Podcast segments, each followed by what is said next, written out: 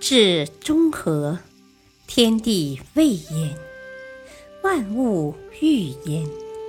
意思是说，只要按照中庸的经义治国修身，必定能达到天地万物各得其所的太平和合境界。与经典同行，请听《中庸》播讲。汉乐第八章：拳拳服膺，守之不失。精解：守道而服师。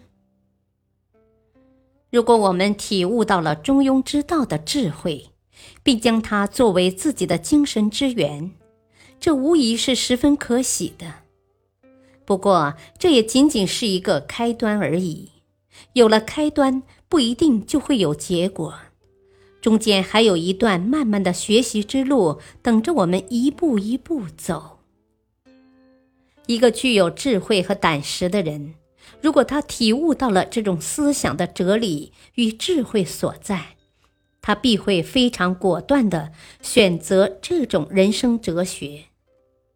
然而难就难在，很少人能够做到守道而服师，能够不畏任何困难，始终如一地坚守这种人生之道。非之之难也，行之难也。意思是说，对于任何一件事情。我们可能都知道怎么去做好，以及付出后会得到怎么样的收获，但是难就难在如何去行动，以及我们有没有胆识去行动。学习大道如此，学习任何东西也都一样。我们身边很多人是由于不能坚持到最后而一事无成。在开始的时候，他们也是满怀激情的去学习，然而久而久之，他们就开始慢慢懈怠了，最终学无所成，空费了之前一番功夫。我们在学习中庸思想时，一定不能半途而废，不能浪费时间与精力，不能放弃对最高智慧的追求。既然我们认识到了它的深刻与智慧所在，我们就一定要坚守这种人生智慧，一定要静下心来，把中庸思想中对我们有益的营养成分全部吸收过来，内化为我们自己的东西，以此来滋养我们的人生，提升我们的思想境界，完善我们的人格修为。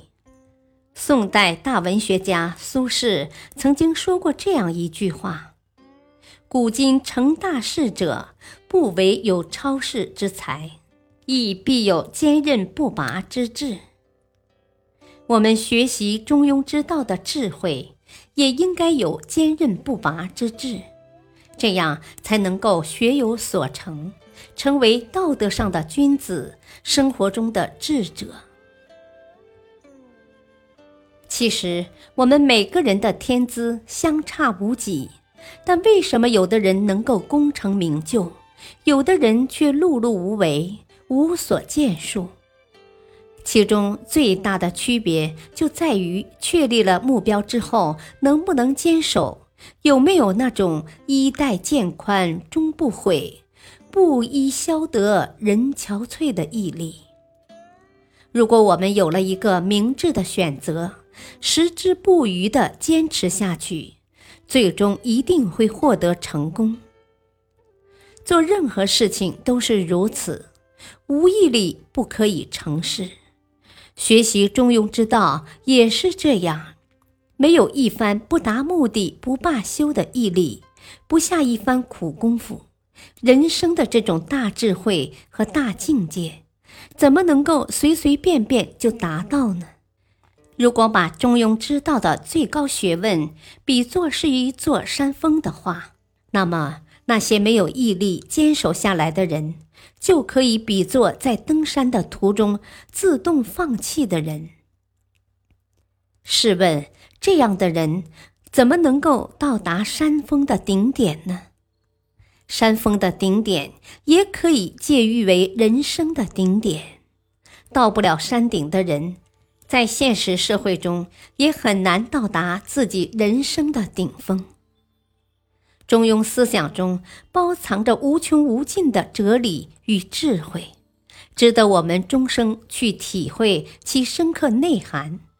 我们一定要做到守道而服师，坚持把它作为我们的人生指南来奉行，从中汲取精神营养与人格力量，让我们的人格变得更为完善，让我们的心智变得更加成熟。